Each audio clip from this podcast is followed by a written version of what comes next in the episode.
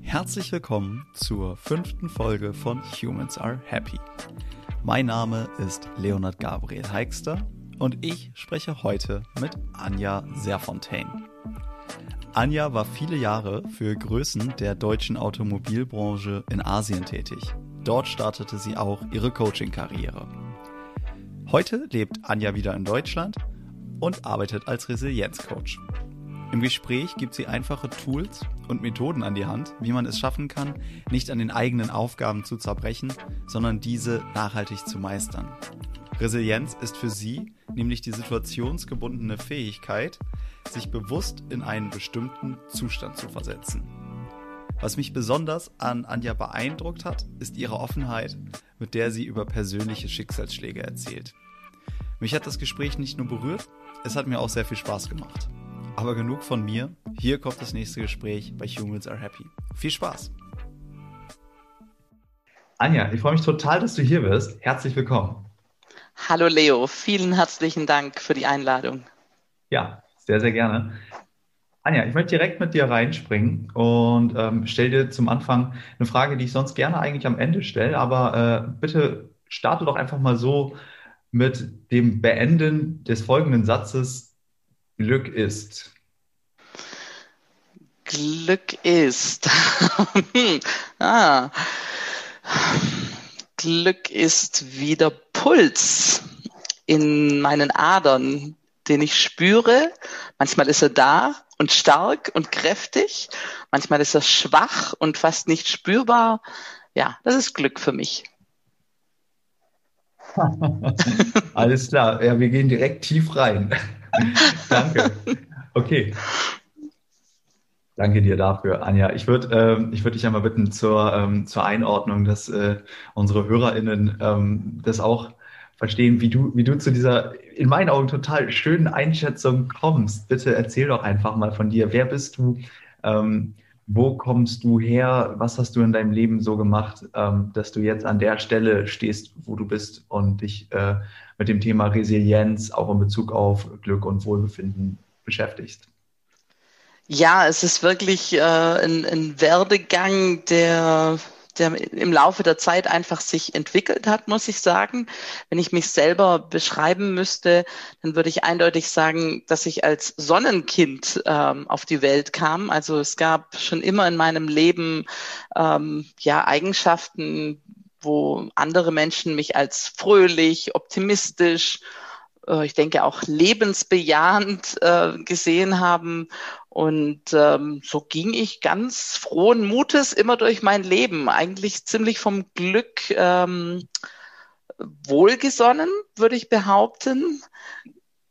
Bis dann, ja, doch auch in jedem Leben natürlich irgendwann mal ähm, dunklere Wolken am Horizont sind. Wenn ich das persönlich so auf mein eigenes Leben betrachte, dann hat mich mit Sicherheit eine der Wolken stark beschäftigt, ähm, die Trennung meiner Eltern. Das war gerade zum Zeitpunkt ähm, meines Studiums. Ich habe äh, Betriebswirtschaftslehre studiert und ähm, ja, wenn dann auf einmal das Gefüge Familie, das ja viel Kraft und Stabilität einem im Leben gibt, wenn das auseinanderbricht, dann passiert sowieso ganz viel mit uns als Mensch. Und dann äh, kann es sein, dass wir urplötzlich ganz andere Weltanschauungen haben, auch was das Thema Liebe angeht. Und das hat ja auch mit Glück zu tun und so weiter. Und deswegen habe ich dann zu dem Zeitpunkt, wo meine Eltern sich getrennt haben, die Chance ergriffen und bin weit, weit, weit geflüchtet. Ähm, so ziemlich so weit, wie ich konnte. Neuseeland wäre wahrscheinlich der weiteste Punkt gewesen, bin aber nur bis Singapur gekommen. Und ähm, habe viele, viele Jahre in Asien verbracht. Zwischendurch auch wieder in Deutschland gewesen, habe auch meinen südafrikanischen Mann in Singapur kennengelernt, deswegen auch der Name Selfontaine. Und ja, dann gab es natürlich noch andere Situationen in meinem Leben, die wirklich ganz einschneidend waren und natürlich meinen Werdegang auch gelenkt haben. Ich habe es vorher erwähnt, ich habe ich hab Betriebswirtschaftslehre studiert, war also in meiner beruflichen Karriere ja, in der Wirtschaft tätig, in einem Automobilunternehmen und habe dort ja interessante Jobs gehabt in Singapur, ähm, aber hatte gar nichts mit Resilienz zu tun. Zumindest mal in, in dem Moment habe ich das nicht erkannt, die, die Verbindung. Ja, dann gab es, äh, wie gesagt, zwei Sachen, die passiert sind, die mit Sicherheit stark mein Leben beeinflusst haben. Zum einen ähm, 2007 ist unsere erste Tochter geboren, Jelena. Und jetzt komme ich wieder auf die Sonnenstrahlen. Der Name bedeutet Sonnenstrahlen. Und leider ist es uns nicht vergönnt gewesen, dass sie sehr lange bei uns war. Sie ist nach fünf Wochen und zwei Tagen gestorben. Und ziemlich genau sieben Jahre später ist mein Mann tödlich verunglückt. Und es sind immer solche Momente, die einem wirklich dann den Boden unter den Füßen wegziehen zum Teil, äh, wo sich das ganze Leben neu ordnet, wo man wirklich, ja, ja, wo man einfach komplett neu anfangen muss in dem Sinne. Und ähm, ich habe aber in der Zwischenzeit zwischen dem Tod meiner Tochter und äh, 2014, als mein Mann starb, ähm, habe ich mich schon beruflich neu orientiert. Also ich habe dann irgendwann beschlossen, okay, mein Herzenswunsch war eigentlich immer im Bereich Coaching und Training unterwegs zu sein. Auch äh, lehren zu dürfen war ein ganz großer Herzenswunsch von mir. Und den habe ich dann auch wirklich, ja, auch gelebt in dem Sinne und habe mich dann als Coach selbstständig gemacht. Und in dieser Reise als Coach am Anfang war ich als Expat-Coach unterwegs, weil ich halt natürlich im Ausland gelebt habe und ganz viele ähm, Expats um mich herum hatte und einfach auch da betrachtet habe, wie kann ein Expat glücklich und zufrieden im Ausland leben. So, und dann sind aber meine eigenen Geschichten passiert und das hat natürlich ganz stark den Fokus verändert, weil ich habe dann für mich und meine damals fünfjährige Tochter beschlossen, dass wir zurückgehen nach Deutschland war also selber nicht mehr Expat und daraus hat sich dann der veränderte Fokus entwickelt, dass ich mich als Resilienzcoach, als The Bounce Back Coach, äh, ja, an den Markt gewagt habe. Und ich habe lange, lange damit gehadert mit der Frage, darf man solche Themen in der eigenen Autobiografie, darf man das ansprechen oder sollte man das beiseite schieben? Ähm, darf das da sein? Oder ja, und, und ich habe da so ein Motto einmal gehört, ich kann es leider nicht mehr zuordnen, wer, wer das gesagt hat. Aber das sind Worte, die ähm, verfolgen oder die sind mir bis heute ganz, ganz wichtig. Äh, auf Englisch gibt's den Spruch, turn your trauma into your teacher and turn your pain into your purpose.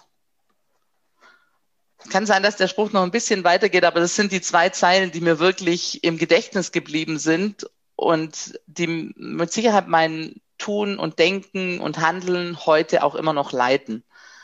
Wo ich einfach gesehen habe, ja, wir alle haben Schmerz, wir alle kommen an Situationen im Leben, wo es verdammt schwierig ist. Das mag gesundheitlicher Art sein, das mag was ganz Urplötzliches sein, aber wie gehen wir dann damit um? Wie schaffen wir es? Und das ist ja im Grunde genommen die Resilienz, nachdem wir den Impact haben, also den Aufprall, wie schaffen wir es da wieder in einen guten Zustand zu kommen? Oder vielleicht auch in der Krise gut für uns zu sorgen. Ja. ja. Gab es da ähm, Gab es da einen bestimmten Punkt? Also du hast jetzt ja ein, zwei einschneidende Erlebnisse auch äh, dargestellt, an denen du gesagt hast, ich gehe jetzt aus der Automobilindustrie raus, ganz, ganz bewusst? Oder ist das eher ein, ein langsamer, langwieriger Prozess gewesen? Kannst du das nochmal beschreiben?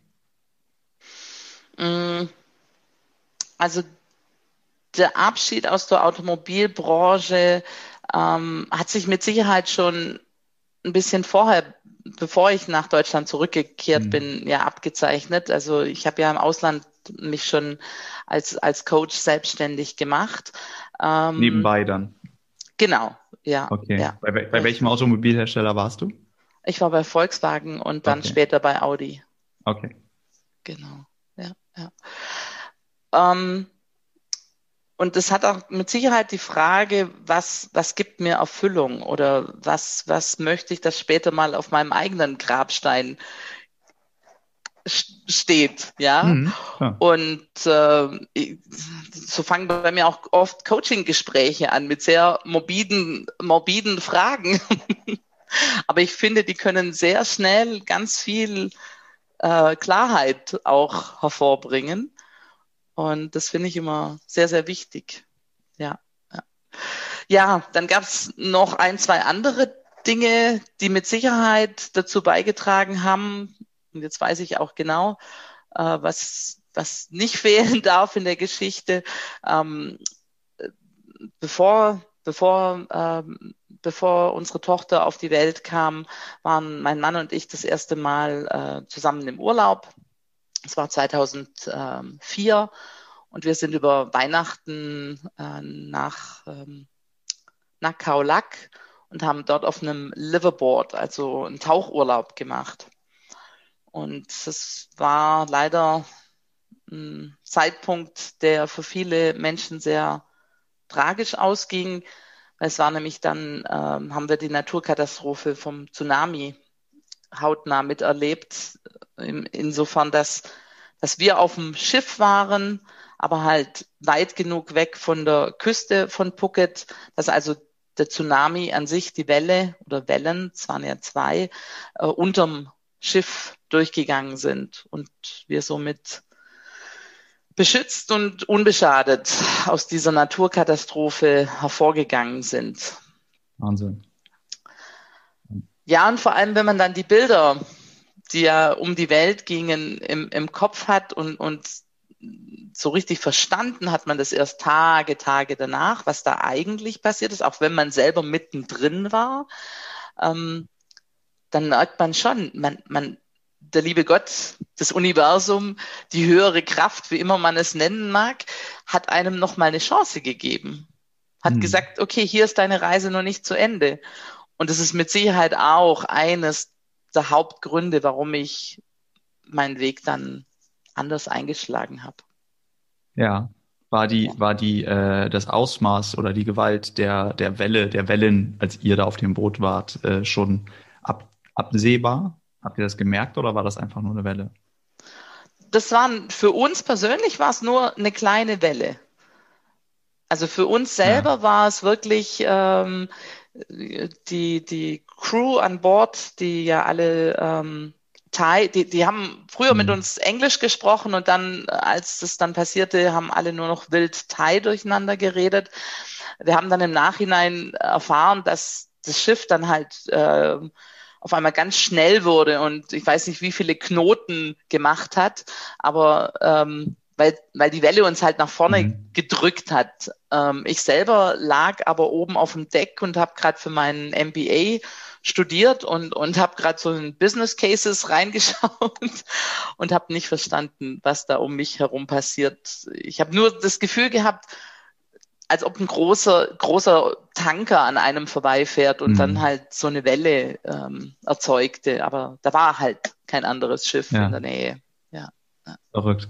Okay, und dann, und dann bist du über diese, ja, die, diese mehreren tatsächlich einschneidenden Erlebnisse auch ähm, zum Thema Resilienz Schritt für Schritt hingekommen und hast mhm. gesagt, ich werde jetzt Resilienzcoach.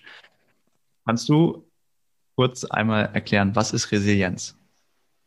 Okay. Resilienz ist die Widerstandskraft, beziehungsweise ja eine situationsbezogene Qualität, die wir alle in uns haben, die wir aber ganz oft nicht erkennen können, weil eben die Belastungen von außen ganz stark auf uns drücken. Und der Begriff Resilienz kommt aus dem Lateinischen von resiliere. Und ja, in der Materialwirtschaft spricht man da einfach auch der, man ist wieder in der Lage, in die Ausgangssituation zurückzuspringen. Viele Resilienz-Trainer reden dann aber nicht von, ich, ich persönlich nenne mich ja The Bounce Back Coach, also mhm. wieder zurückspringen. Viele sagen aber auch Bounce Forward, also eigentlich nach vorne sich katapultieren. Aber wichtig ist es, wenn auf uns etwas einwirkt, ähm, sich dadurch nicht erdrücken zu lassen und vielleicht auch nicht äh, in, in einen Stillstand zu geraten. Mhm. Genau.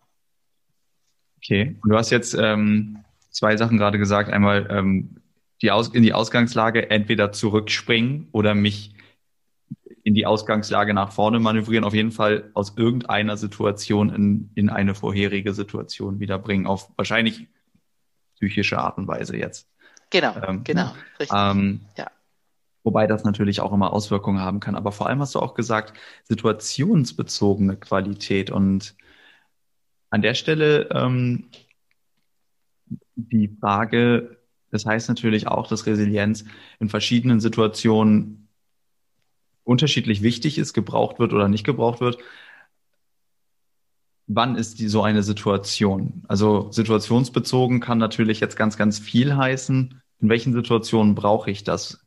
Gibt es zum Beispiel Reminder? Wenn ich, äh, kann ich, kann ich zum Beispiel sagen, oh, ich erkenne, ich bin in dieser Situation, wende Resilienz an oder habe ich das einfach? Läuft das unbewusst? Was ist mit diesem situationsbezogen gemeint? Ja, ich sollte vielleicht nicht nur situationsbezogen, sondern auch Situationselastizität ist ja. auch was damit reinspielt. Ähm, ich, ich für mich äh, ähm, sehe da die ganz große Brücke auch natürlich zum Thema Achtsamkeit, mhm. wo ich einfach drauf schaue, in welchen Lebenssituationen bin ich denn resilient und in welchen ähm, bin ich es eben vielleicht eher nicht oder gebe klein bei. Ähm, und es ist mit Sicherheit ein gutes Hinschauen dafür erforderlich. Manchmal tut es auch weh hinzuschauen. Ähm, und ähm, ja, ich sag auch immer wieder in Resilienztraining, äh, es ist keine, keine Pille, die man schluckt und dann für alles und für immer resilient ist, sondern auch ich selber als Resilienzberaterin sehe mich durchaus nicht in allen Situationen, Lebenssituationen resilient. Aber es gibt mir die Möglichkeit hinzuschauen und dann natürlich mit verschiedenen Resilienzschlüsseln dagegen zu wirken und einfach auch zu schauen, was kann ich denn eigentlich tun, um die Situation zu verändern. Hm, was ist denn ein Resilienzschlüssel? Da gibt es ganz viele, gibt es da. Okay. da wirst du, man wird auch unterschiedliche ähm, ja, Experten zu dem Thema befragen und, und manche haben das in sieben, in zehn, in 13. Da habe ich schon die ja. unterschiedlichsten Modelle gesehen.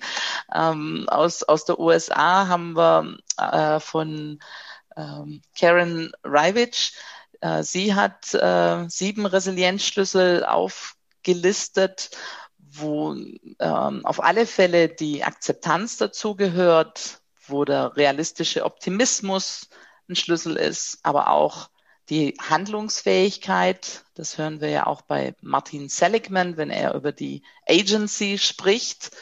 Und da haben wir halt auch, ja, Selbstwirksamkeit. Ja, es gibt einige Orte, könnten wir noch eine ganze Sendung dafür füllen, wenn wir jetzt mit den Schlüsseln ins Detail gehen. Ja, nee, müssen, müssen nicht ins Detail gehen. Dann frage ich mal so, ja. was sind denn für dich die wichtigsten Resilienzschlüssel? Ich stelle immer wieder fest, dass die Schlüssel, und ich habe für mich so einen, einen Regler, wie, wie, wie ein Mischpult, ein DJ, ein Mischpult ja. hat, ja. dass ich mir die verschiedenen Situationen anschaue und dann mir genau überlege, was brauche ich denn jetzt im Moment? Möchte ich denn meinen Akzeptanzregler nach oben fahren oder möchte ich den eben nicht nach oben fahren? Also ich habe wie Stellschrauben in dem Sinne für mich, ja. ja? Und ähm, ähm, auch, auch die, die Selbstwirksamkeit. Erlebe ich mich in diesem Moment als selbstwirksam? Kann ich etwas tun? Was sagt denn mein Beeinflussungsradar in dem Sinne? Und also mir helfen die Schlüssel und hoffentlich auch meinen Klienten, wenn wir darüber reden, dass sie einfach die Situation, in der sie sind, ähm, nochmal genau anschauen und dann dementsprechend Handlungsmöglichkeiten und Handlungsräume erkennen. Ja, das ist auf jeden Fall eine gute, äh, eine gute Metapher mit dem DJ-Pult äh, der, der Launen oder des Lebens. Aber ähm, also Akzeptanzregler, Handlungsfähigkeitsregler. Netzwerkfähigkeit. Was also heißt das? also, dass ich jetzt Netzwerke oder für du aus? Ähm, Im Sinne von, äh, ja, okay, gehen wir mal davon aus, ähm, man, man hat äh, weiß nicht, finanzielle Schwierigkeiten. Ja. Okay, dann, dann, okay, äh, komme ich vielleicht mit Akzeptanz nicht äh, besonders weit, weil irgendwann steht dann der Gerichtsvollzieher vor der Tür oder so, ja. Ähm, aber natürlich kann ich mir mein Beziehungsnetzwerk anschauen und natürlich vielleicht liegt die Lösung zu meinem Problem in meinem Beziehungsnetzwerk. Verstehe. Ja, ja, mhm. genau. Also es ist wirklich als ein weiterer Schlüssel zu verstehen. Ähm, generell, wenn man jetzt nicht so problem- oder, oder herausforderungsbezogen an die Sache rangeht, dann ist natürlich aber auch gerade die Netzwerkfähigkeit eine Sache, wo man immer wieder hinschauen sollte, wie gehe ich denn mit den Beziehungen in meinem Leben um? Also wie viel Zeit und Energie stecke ich denn da rein und äh, welche Beziehungen habe ich? Und was tue ich dafür? Ohne auf der anderen Seite gleich die große Erwartung zu haben, was bekomme ich von den anderen Leuten zurück, sondern ja. Ja, alles klar. Danke dafür. Mhm. Du hast, ähm, da gibt's wahrscheinlich auch gleich äh, schon einige Schnittmengen, aber eine, ein, ein Zitat von dir, ähm, was ich auf deiner Website gefunden habe, was, ich, äh, was mir natürlich sofort ins Auge gesprungen ist, ist, ähm, Resilienz ist der Schlüssel zu einem glücklicheren Leben. Oder da steht, glaube ich, Resilienz is key to a happier life, mal ganz frei übersetzt. Mhm. Ähm. Und es geht natürlich bei Humans Are Happy auch ganz viel um Wohlbefinden, um Glück. Was ist Wohlbefinden? Was ist Glück? Wie unterscheidet sich das? Und ähm, wie ist die Wechselwirkung ähm, in Bezug auf einfach verschiedene Dinge, beispielsweise auf Resilienz? Also wie kann ich Resilienz nutzen, um ein glücklicheres Leben kurz- und langfristig zu leben? Mhm. Heute Morgen habe ich äh, meditiert, was ich eigentlich jeden Morgen mache. Ja. Und ich mache das immer äh, geführt mit, mit einer App. Also ich bin da großer Fan von, von Headspace. Und, und gerade heute ging es darum, ähm, wie man eben ja, wie eben man die Vergangenheit nicht beeinflussen kann und natürlich auch nicht in der Zukunft großartig lebt, sondern wir leben im, im Hier und Jetzt. Also muss ich ja auch im Hier und Jetzt schauen, ja, wie, wie gehe ich mit Situationen um?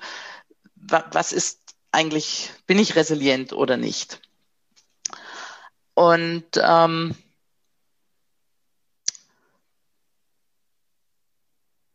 ja, um das nochmal auf mein eigenes Leben äh, zurückzuführen. Ich habe vorher von den dunkleren Wolken aus meinem Leben erzählt. Die sind da. Die, ich weiß, dass ich die, die nicht ändern kann. Und wenn ich in die Zukunft schaue, habe ich auch so ein paar Baustellen, ja. Haben wir vorher noch gar nicht äh, darüber geredet, aber wenn ich in die Zukunft schaue, ähm, ich habe das äh, tolle Glück, nicht nur Optimismus von, von meiner Oma, von meiner Mutter geerbt zu haben, sondern ähm, auch eine, eine Erbkrankheit. Ähm, Zystennieren nennt sich das. das. Davon sind viele Menschen in Deutschland betroffen, also ich bin nicht allein, ich bin in guter Gesellschaft. Aber es ist natürlich schon etwas, wo man denkt so, uh, muss ich jetzt vielleicht in mittlerem Alter äh, an die Dialyse? Kein schönes, kein schöner Gedanke, vor allem nicht, wenn man wie ich sehr gerne reist und so. Ja. Und wie gehe ich jetzt mit sowas um? Gar nicht. Also ich lasse mich nicht verrückt werden von, von den Dingen, die noch in der Zukunft sind. Und ich versuche nicht von den vergangenen Dingen mich zu stark beeinflussen zu lassen, sondern mhm. das Hier und das Jetzt finde ich extrem wichtig und entscheidend. Ich liebe den Satz, wie gehe ich damit um? Gar nicht. Ja, vielen Dank dafür, wirklich. Das meine ich absolut ernst. ich habe äh, ich hab manchmal das Gefühl, das ist ähm, eine Eigenschaft, die ich gerne mehr hätte. Also so kann ich auch unumwunden zugeben, weil ich glaube, ich neige da auch manchmal dazu, äh, das ein oder andere Thema, was einfach in der Zukunft erst ansteht, im Jetzt schon sehr zu zerdenken. Deswegen kam ich da gerade auch so drauf oder deswegen ist der so hängen geblieben. Also der, äh, der gefällt mir sehr gut. Macht nämlich ab, auch absolut nur Sinn, sich aufs Jetzt zu konzentrieren. Natürlich fällt uns das schwer. Wir wollen ganz oft natürlich nach vorne blicken und, und gerade ähm, äh, wenn man Ziele an, äh, wenn man für sich Ziele definiert hat, Everest-Ziele, die ja auch beim Glück eine große Rolle spielen, ja. Für ein gelungenes Leben weiß man ja aus, aus der Forschung auch, dass es wichtig ist, dass Menschen Ziele haben und nach vorne blicken. Also ist es ganz natürlich, dass unser, unser Gehirn, unsere Gedanken sich um die Zielerfüllung kreisen und, und wir da hinsteuern wollen und das natürlich auch bestmöglich beeinflussen wollen. Aber gleichzeitig gibt es da eben auch Grenzen. Und ja, wenn wir halt zu sehr, ja, wenn die Gedanken sich zu sehr um, um vielleicht, ähm, wie soll ich sagen, eine, eine Schwierigkeit sich drehen und es nicht mehr produktiv wird, dann, dann hat man ja davon nichts, sondern man bringt sich dadurch ja auch aus dem Gleichgewicht. Ja, gibt es mit Resilienz oder mit Hilfe von Resilienz irgendeine Technik, Methode, einen, ein, ein Warnschild, das einem zeigt, äh, jetzt gerade zerdenkst du irgendetwas? Jetzt macht es keinen Sinn, sich da weiter über Eventualitäten den Kopf zu zerbrechen. Also, wenn Menschen nicht mehr gut durchschlafen können, wenn sie also nachts aufwachen und immer wieder die Gedanken sich um das Gleiche drehen. Ähm, da gibt es durchaus Grenzen. Also ein, Stück weit ist es normal, dass wenn ich ein Ziel habe, dass sich mein, meine Gedanken darum kreisen. Aber dennoch ist es wichtig, da Pausen machen zu können. Natürlich im mhm. Schlaf, mhm. ja. Aber auch Pausen, wenn, wenn ich jetzt mich irgendwo hinsetze und vielleicht eine Tasse Kaffee am Tag genießen möchte oder einen, einen kleinen Spaziergang. Und wenn ich dann feststelle, selbst in meinen Pausephasen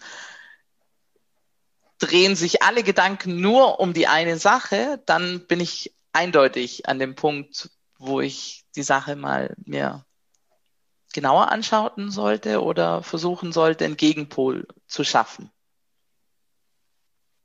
Ja. Du hast gerade, du hast gerade verschiedene Dinge angesprochen, zum Beispiel einmal das Schlafen, dann das Pause machen auf ähm, körperlicher, aber auch auf psychischer Ebene. Und das bringt mich zu den äh, verschiedenen Ebenen der Resilienz, äh, auch ein Thema, was ich äh, in deinen äh, Inhalten, die du publizierst, äh, entdeckt habe. Und da wollte ich gerne mal fragen, wie unterscheidet sich das oder kannst du das kurz kategorisieren? Ähm, physische, emotionale, mentale, soziale Resilienz. Wie mhm. phasen die sich ein? Genau, das, ähm, das Modell bei mir ist entstanden äh, während meiner Coaching-Ausbildung. Ähm, dort wurden wir dazu ja, ermuntert, auch unser eigenes Modell zu entwerfen. Und ich habe im Grunde genommen zwei, ja, zwei Modelle zusammenfließen lassen. Ähm, also es ist deine Kreation. Ähm, Jein. Ja. Jein. Also die, die vier, die vier Ebenen, die wirst du an anderer Stelle ja. ebenso finden. Ja, also äh, es gibt einige, wo das genau in diese vier Kategorien teilen. Ich denke, das gibt ganz viele, aber die Brücke dann zur Resilienz beziehungsweise dann auch äh, zum, zum Lebensrat ähm, das war noch von der Zeit, als ich ähm, als Expert-Coach ja. gearbeitet habe. Da habe ich vor allem dann das Lebensrad immer als eine Grundlage in den Coachingsitzungen genommen. Und ähm, das Lebensrad gepaart mit diesen vier Ebenen ist mhm. auch total spannend, sich anzuschauen. Kannst du, kannst du kurz einmal einphasen, was ist das Lebensrad? Äh, ich kann mir vorstellen, dass das einige HörerInnen das äh, nicht jetzt vor Augen haben. Genau. Das Lebensrad benutze ich in ganz verschiedene Arten und Weisen. Das möchte ich vielleicht noch vorne wegnehmen. Man kann das Lebensrad nehmen, um ein Vision Board für sich zu erstellen. Man kann aber das Lebensrad, also was Langfristiges mit Ziele zu füllen. Man kann ein Lebensrad aber auch ganz toll hernehmen, um an einem Tag, der einem total gestresst und unstrukturiert und wo man das Gefühl hat, man wird ein bisschen erschlagen von seiner eigenen To-Do-Liste. An solchen Tagen nehme ich auch das Lebensrad total gern her, weil es mir Klarheit verschafft über meine Ziele und Prioritäten. So, und jetzt zum eigentlichen Lebensrad. Man stellt sich einen Kreis vor, teilt den in acht Pizzaschnitten, in acht ähm, äh, ja, Einheiten und die Kategorien, die kann man mit Sicherheit für sich selber definieren. Ich für mich habe folgende ähm, Einteilung gefunden. Ähm, da gibt es ich, ich kann leider die Begriffe immer nur auf Englisch, aber das kriegen wir schon hin. Auf jeden Fall. ja, Work and Passion. Ja. Also es geht um die Arbeit und worin habe ich Leidenschaft. Dann, work in, work in Passion or, ne, oder work, and? work and Passion. Okay, ja. ja. Weil zum Beispiel ähm, habe ich vielleicht einen Rentner vor mir sitzen, der jetzt kein, ähm, keine geregelten Arbeit mehr nachgeht, aber er hat vielleicht doch für sich ein Thema, wo er sich leidenschaftlich engagiert. Klar. Dann das zweite sind äh, Finance and äh, Wealth, also eher die materielle Seite äh, unseres Lebens. Äh, wie steht es um meine Finanzen? Genau. Dann an dritter Stelle Family and Friends. Familie und Freunde, interessanterweise in einer Kategorie. Ja, aber halt Beziehungen an sich. Beziehungsweise die vierte Kategorie, da geht es auch nochmal speziell um Beziehungen. Da geht es nämlich um Love and Romance. Kann natürlich der Partner sein im Leben, aber vielleicht, wenn man Single ist, dann geht es in diese Kategorie auch ganz stark um Selbstliebe und äh, ja, Selbstfürsorge. Was tue ich für mich? Was, wo, wo schenke ich mir Liebe? Ich bin der Meinung, dass das ähnlich wie so ein Brunnen ist. Nur wenn wir mit Selbstfürsorge uns Gutes tun, kann die Liebe überfließen in den nächsten Pott, wo, wo der Partner unten drunter sitzt. Und andersrum geht es schlecht. Also dann kommen wir auch wieder zu einer, zu einem Ungleichgewicht. Dann die fünfte Kategorie, da geht es um ähm, äh, Contribution uh, to others. Das übersetze ich ein bisschen so im Bereich Nächstenliebe. Ähm, wir sind keine Insel, wir, wir sind nicht alleine. Wo gebe ich zurück in der Gesellschaft? Und es kann was ganz Kleines sein. Das kann sein, dass ich jemandem die Tür öffne ja, mhm. oder mhm. aber auch was Größeres, ja. Das ist immer ganz unterschiedlich. Dann haben wir die sechste Kategorie äh, Personal Development, also die persönliche Weiterentwicklung. Ja. Und dann die letzten zwei Kategorien sind noch die Physical Environment, also die physische Umgebung, die ich habe. Sehe, Leo, bist in einem Raum, der ein schönes, interessantes Bild an der Wand hat. Das ist sehr ansprechend. Also ich kann mir vorstellen, dass du dich in deinen vier Wänden sehr wohl fühlst. Es ist das einzige Bild, was unser Vermieter, äh, was, was wir hier haben hängen lassen. Ich wohne hier zurzeit zur Zwischenmiete und wir mussten, ähm, ich glaube, neun von zehn Gemälden stehen im Keller. Das durfte stehen bleiben, ja. das durfte stehen bleiben. das ist auf jeden bleiben. Fall sehr, sehr interessant und sehr ansprechend. Farbenfroh. Ja, ich, ich mag es auch. ja. Genau. Ähm, man kann es natürlich eng sehen, the Physical Environment auf die vier Wände bezogen. Ja. Gerade in Pandemiezeiten sind wir ja doch sehr auf die vier Wände auch äh, fixiert. Ähm, aber man kann es natürlich auch größer sehen. Ja, also gerade dann, als ich mit Expats unterwegs war, die natürlich dann genau hinschauen mussten, wo sind sie jetzt in welchem Land und wie wohl fühlen sie sich in, in diesem gewählten Land. Und die letzte Kategorie, und damit fange ich jetzt eigentlich immer an. Also ich äh, starte jetzt immer ähm, gegen den Uhrzeigersinn, ist nämlich äh, Gesundheit und Wohlbefinden. Aber halt speziell auch körperliche Gesundheit. Ja. Das ist natürlich ganz spannend. Äh, körperliche Gesundheit und Wohlbefinden in einer Kategorie, weil das Wohlbefinden natürlich weit übers Körperliche hinausgeht, aber hier auch schon eine ähm, Wechselwirkung, Abhängigkeit impliziert wird. Genau. Aber was heißt genau. impliziert wird? Das geht ja auch Richtig. darüber hinaus. Ja, spannend. Ähm, okay, wir haben das Lebensrad und jetzt der Bezug zu den ähm, vier verschiedenen äh, Resilienzarten. Genau. Ja, und dann gibt es, ähm, also die vier Resilienzarten habe ich in, in ein kleines ähm, Programm gepackt, das ich Human Flex nenne, ähm, wo ich einfach die ganz große ja, Meinung vertrete, dass wenn wir uns um diese vier einzelnen Vertreter nicht tagtäglich kümmern und sie auch mal bewusst anschauen, also emotionale Resilienz, welche Gefühle schwimmen gerade bei mir oben? Sind diese Gefühle, ja, positive Gefühle? Sind es Gefühle, die, die mich weiterbringen? Oder sind es Gefühle, die, ja, die mich nach unten ziehen? Ich bin vorsichtig mit dem Begriff negative Gefühle, weil ich glaube eigentlich nicht mehr an, an negative Gefühle an sich. Also ich bin ganz stark der Meinung, jedes Gefühl hat seine Daseinsberechtigung. Aber dennoch lohnt es sich genau hinzuschauen, möchte ich von dem Gefühl langfristig mehr haben? Möchte ich mehr Angst haben in meinem Leben? Oder ähm, muss ich vielleicht der Angst auch irgendwo seine Grenzen aufzeigen. Ja, genau. Ja. Und äh, das Gleiche gilt natürlich auch für, für die körperliche Resilienz. Ähm, das ist ein ganz großer Bestandteil auch in den Resilienztrainings, dass ich die Leute darauf sensibilisiere, dass sie ihren Körper nicht ähm, missachten sollen. Also dass sie auf kleinste Störungen im System auch ja, wahrnehmen sollen.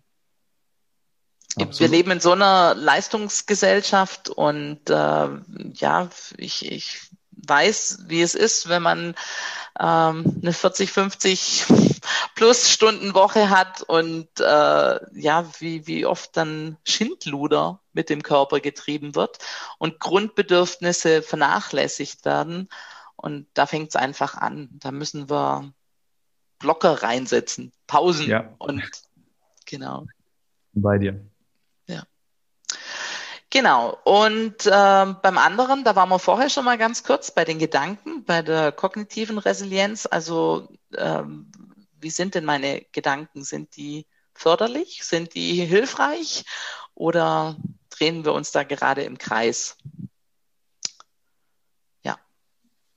Und dann hatten wir noch die soziale Resilienz da, ähm, ich habe ja vorher mal, nee, ich habe es vielleicht nicht wirklich erwähnt, aber ich für mich definiere immer The Bounce Back Coach als jemand, der, der hilft Menschen mit den kleinen und den großen Krisen des Lebens umzugehen.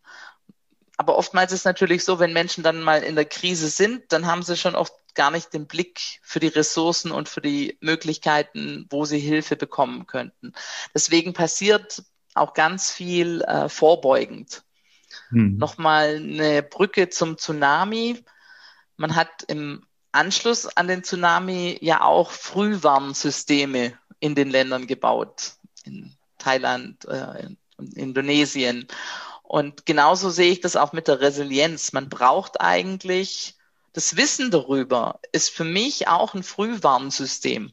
So definiere ich es.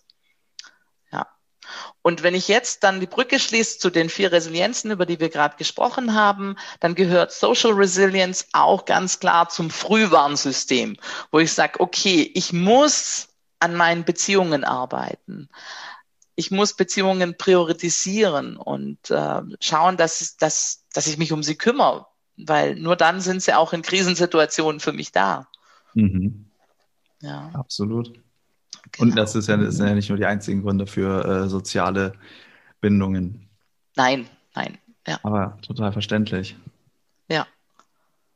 Ja, cool. Ähm, danke dir auf jeden Fall. Das Lebensrad nochmal in, ins Verhältnis zu setzen und äh, als ja, wie, wie nenne ich es jetzt mal, äh, Proof Point als, ja, ja, einfach als, als, als Prüfstein und, und ich, die Kategorien. Finde ich super, ja. Ich äh, empfehle dann meistens auch, wenn man jetzt eine To-Do-Liste hat, die einen erschlägt. Klar, zu 99 Prozent werden die To-Dos sich in der Kategorie Work and Passion befinden. Kann ich mir mhm. sehr gut vorstellen.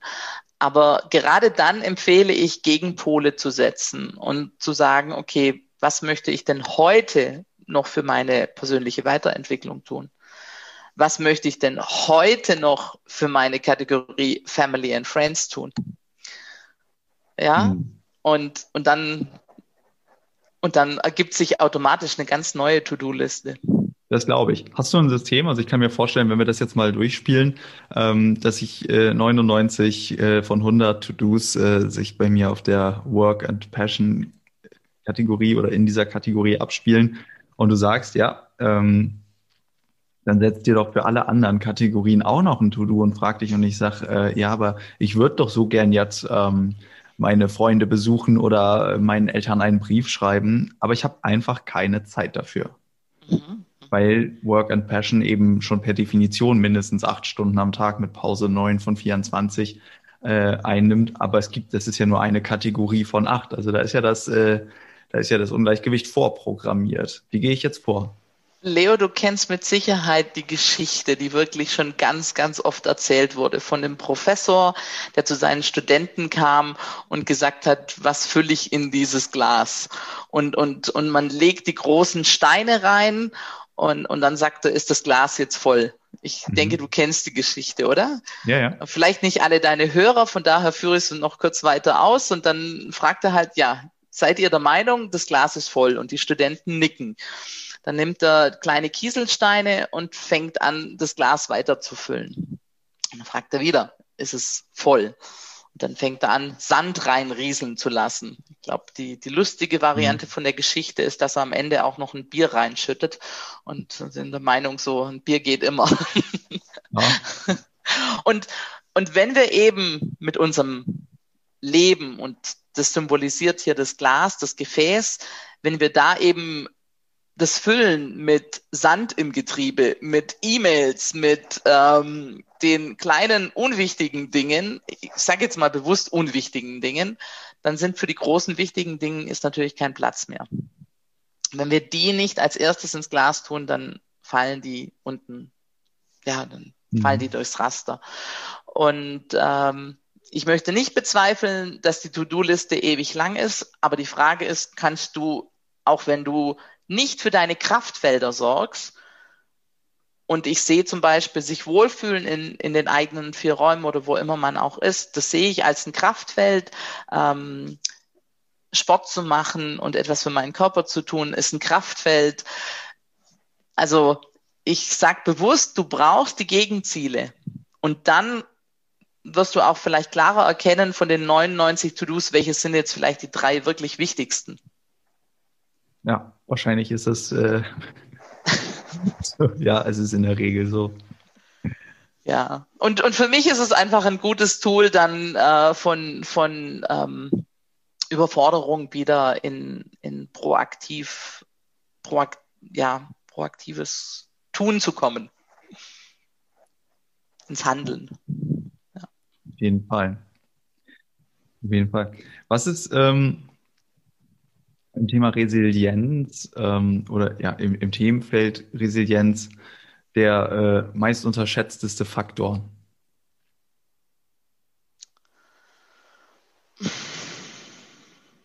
Oh je, hm, das würde ich jetzt sagen, ist, ist sehr individuell. Mhm. Fällt mir jetzt gerade schwer, das auf, auf, auf eine bestimmte Sache ähm, zurückzuschließen. Also da, da erlebe ich immer wieder, dass, dass eigentlich bei, ja, bei, bei jedem das ein bisschen anders sich äh, verhält. Es geht ja pauschal gesehen bei Resilienz auch um ähm, Ressourcen aufbauen und Belastungen abbauen. Und, und wie ich jetzt in eine Ressourcenhaltung komme, beziehungsweise welche Belastungen ich wie wie reduzieren kann, das verhält sich ja doch bei jedem dann wieder sehr individuell. Mhm. Aber es hatte sich schon angehört, die Frage für mich, wie als ob du was Bestimmtes. Nee? Okay. Nee, ich hatte, ich, hatte, ich hatte gar nichts, ich hatte nichts Bestimmtes im Kopf, aber jetzt habe ich was Bestimmtes im Kopf, das hast du mich gerade gesagt. Ähm, oder ich habe verstanden. Ähm, von einer ähm, Problemhaltung oder ähnliches, hast du ja gesagt, in eine Ressourcenhaltung zu kommen. Und das Thema Haltung finde ich hier spannend. Eine Ressourcenhaltung. Ich kann es mir in etwa denken, aber kannst du das einmal kurz äh, sagen? Wie, was ist eine Ressourcenhaltung? Wie komme ich da rein? Mhm.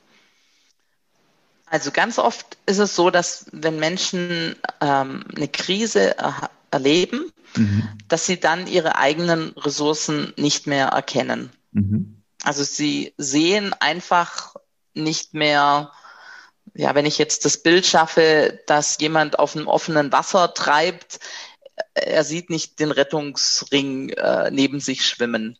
Und ähm, um diesen Ressourcen, ich sage jetzt nicht Haltung, sondern Ressourcenblick auch wiederzufinden. Da ist es einfach ähm, wichtig, sich Strategien zurechtzulegen. Ja, da gibt es natürlich für mich selber war ganz großes Thema die Dankbarkeit. Ja. Ich erlebe im Moment gerade in der Pandemie eine leichte, äh, eine leichte, wie soll ich sagen, ähm, Frustration, wenn Menschen das Thema Dankbarkeit hören. habe ich jetzt ein paar Mal auf sozialen Medien erlebt, äh, dass, dass manche Menschen das Thema nicht mehr hören können.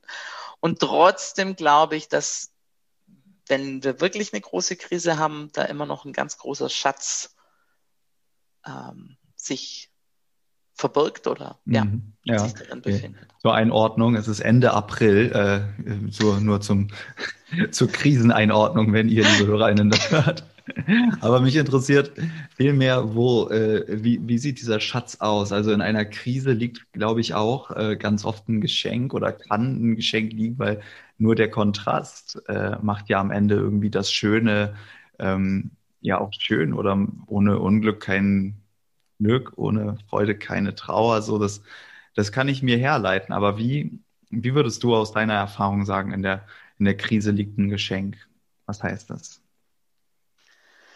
Ja, du hast es schon sehr gut formuliert. Also wir, wir erleben Licht nicht selten ohne den Schatten oder ja. den Regenbogen nicht ohne den Regen in dem Sinne. Und so hat sich's auch in, in meinen Krisen immer wieder gezeigt, dass ähm,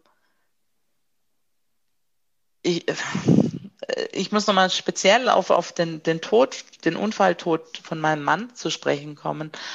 Ähm, ich war nämlich selber dabei und, und habe den, den Flugzeugabsturz also direkt vor mir erlebt, erleben müssen. Ich hätte es wahrscheinlich gar nicht geglaubt, wenn ich nicht dabei gewesen wäre. Und ähm, ich habe zwar vorher gesagt, dass es einem den Boden unter den Füßen zieht, hat aber in dieser Situation nicht ganz gestimmt. Ich habe nämlich auf einmal eine Kraft von unten über meine Füße. Ich bin an dem Tag barfuß, weil es war ein Julitag.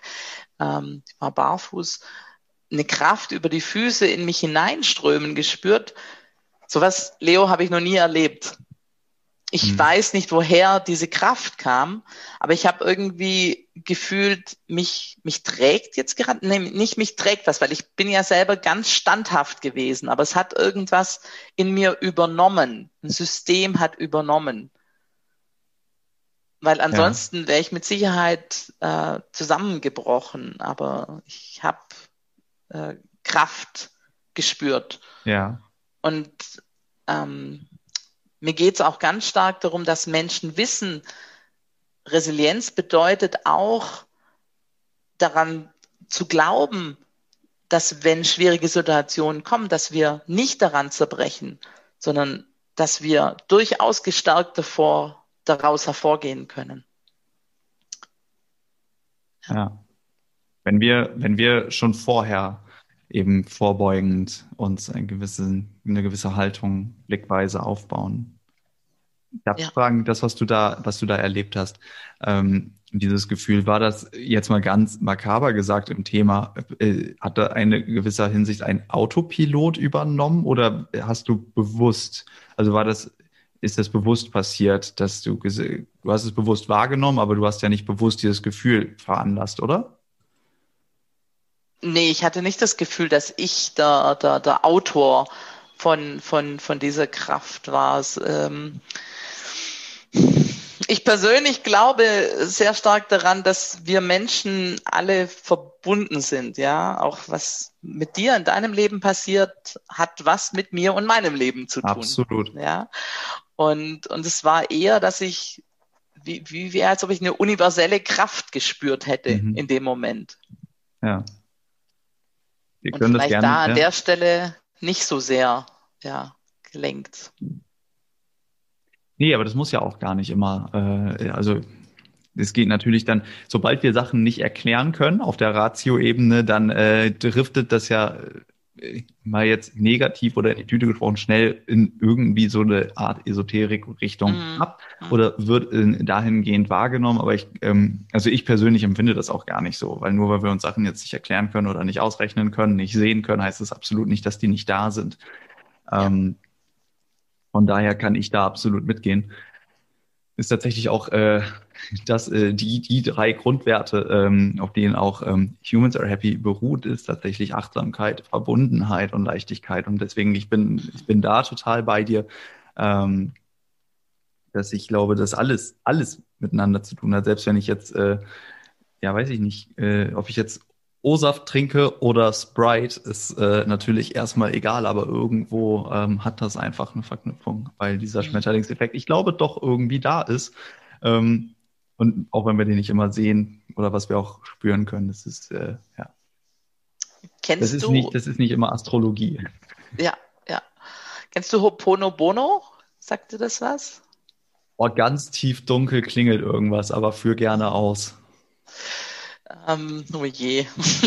Also, jetzt, jetzt Gefährliches Halbwissen, äh, weil ich jetzt nicht mehr sagen kann, wo sich das Ganze stattgefunden hat, ob es Hawaii war oder, oder doch, Hoponopono kommt aus, aus, aus Hawaii, äh, ist also ein Begriff ähm, äh, aus Hawaii. Und ähm, dort hat anscheinend ein Gefängniswärter ein überfülltes Gefängnis gehabt und ähm, hat sich nicht die Gefangenen angeschaut und, und mit denen geredet, sondern hat sich denen ihre, ihre Akten ähm, angenommen und hat dann wie eine Art ja, Vergebungsritual oder, oder ja, einfach eine, eine Verbindung zu sich hergestellt. Und ja, innerhalb kürzester Zeit hatte das äh, Gefängnis wegen guter Führung dann auch wieder Platz und, und konnte etliche Insassen auch entlassen. Ja, so, so die Geschichte. Aber ähm, da geht es auch nochmal ganz speziell um Ver Vergebung. Ja, ist auf jeden Fall. Äh, das ist ja das Schöne. Du kannst eine kleine Tür aufmachen und siehst, äh, es erstreckt sich dahinter wirklich ein unfassbar großes Feld, äh, was nochmal ganz, ganz viele verschiedene Aspekte und Beziehungen ja, mit, mit einbringt, aufbringt, aber eben auch genau deswegen wieder, weil ganz, ganz viel miteinander einfach verbunden ist. So und über fünf Ecken mehr wahrscheinlich alles miteinander. Von ja. daher, äh, ja, wie gesagt, ich gehe damit.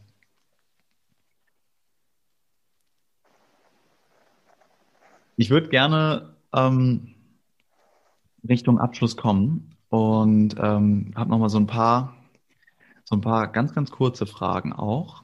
Ähm, ich würde aber gerne noch einmal spontan einen Satz äh, quasi von dir oder eine, Frage stellen, ist gar nicht einen Satz beenden. Nämlich, warum ist Resilienz wichtig, um Glück und Wohlbefinden im eigenen Leben zu spüren?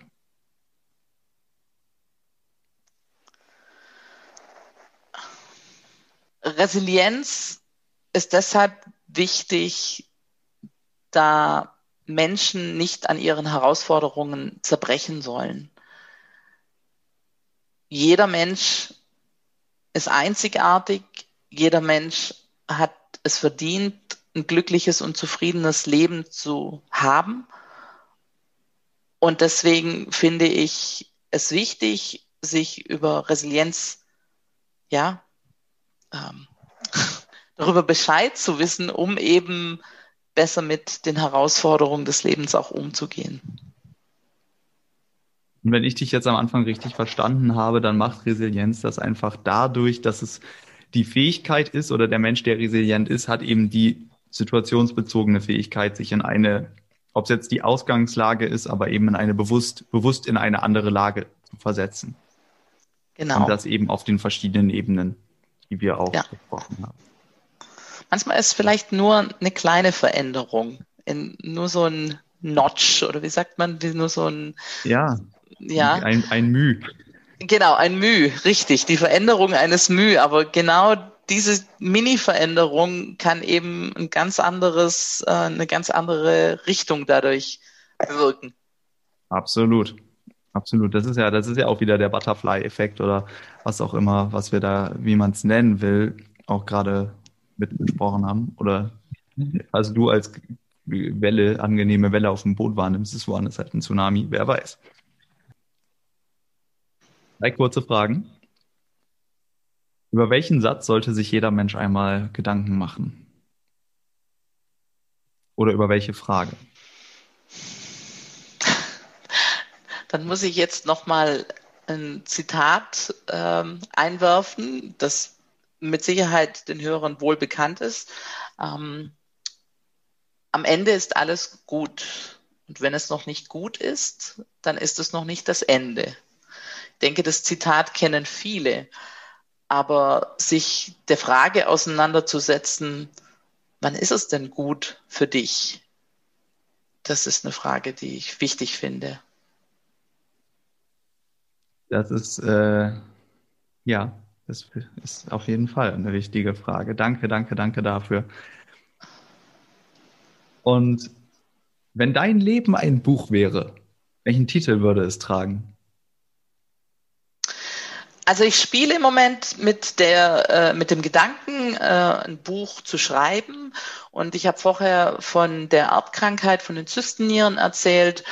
Und deswegen würde ich das Buch aktuell, jetzt mit 44 Jahren, ja. ähm, Leben mit dem Damoklesschwert nennen. Da hattest du auf jeden Fall echt eine Antwort äh, so schnell und so präzise parat. Damit habe ich nicht gerechnet. Also Chapeau. ja, ja, interessanterweise wusste ich ja nicht, welche Frage kommt und ja, deswegen sollte ich vielleicht doch drüber nachdenken, das Buch recht zeitnah anzugehen. Ja, vielleicht ist das ja auch ein kleiner Hinweis, wer weiß. Ähm, super. Also mir bleibt nichts weiter übrig, außer ähm, dir ganz, ganz, ganz herzlich zu danken, lieber Anja, für deine Geduld, für deine Offenheit, ähm, für deine Zeit, ähm, für dieses Gespräch. Mir hat es ganz, ganz, ganz viel Spaß gemacht und ähm, mich hat es auch in einigen Bereichen weitergebracht. Ich hoffe, euch, äh, liebe HörerInnen, auch und ich hoffe natürlich dir, Anja, auch. Ähm, ich möchte dir gerne das letzte Wort geben. Vielen herzlichen Dank, Leo, nochmal für die Einladung, für den Austausch. Ich fand es total ähm, interessant. Ähm, ich finde auch den Podcast, den du machst und vor allem auch dann die drei Ziele. Ja, was war es nochmal? Verbundenheit, Leichtigkeit und Achtsamkeit. Richtig? Ja, ja, genau. Also als Werte, aber ja. du kannst auch als Ziel natürlich, ja, wie man möchte, angehen. Klar. Die Werte, genau. Die sind genau da am Puls zur Zeit und genau die brauchen wir auch. Vor allem jetzt auch in der Pandemie. Ja. Danke. Danke dir. Das war das fünfte Gespräch bei Humans Are Happy und ich danke dir wie immer fürs Zuhören. Wenn du dir die vorgestellten Tools und Methoden noch einmal genauer anschauen willst, dann besuch gerne meine Website humansarehappy.org und abonniere den Humans Are Happy Newsletter. Als Newsletter-Abonnentin erhältst du alle Gesprächszusammenfassungen nämlich automatisch. Als kleines Extra erhältst du das Modell des Lebensrats beim Abonnieren des Newsletters on top dazu. Im nächsten Gespräch von Humans Are Happy spreche ich mit der Humanmedizinerin und Bundestagsabgeordneten Dr. Kirsten Kappert-Gonter. Ich möchte von ihr gerne wissen, wie die Politik strukturelle Voraussetzungen für die Entstehung und Entwicklung von Wohlbefinden in einer ganzen Gesellschaft schaffen kann. Nur so viel vorab. Das Gespräch wird nicht nur spannend, sondern auch richtig informativ. Ich zumindest habe einiges dabei gelernt.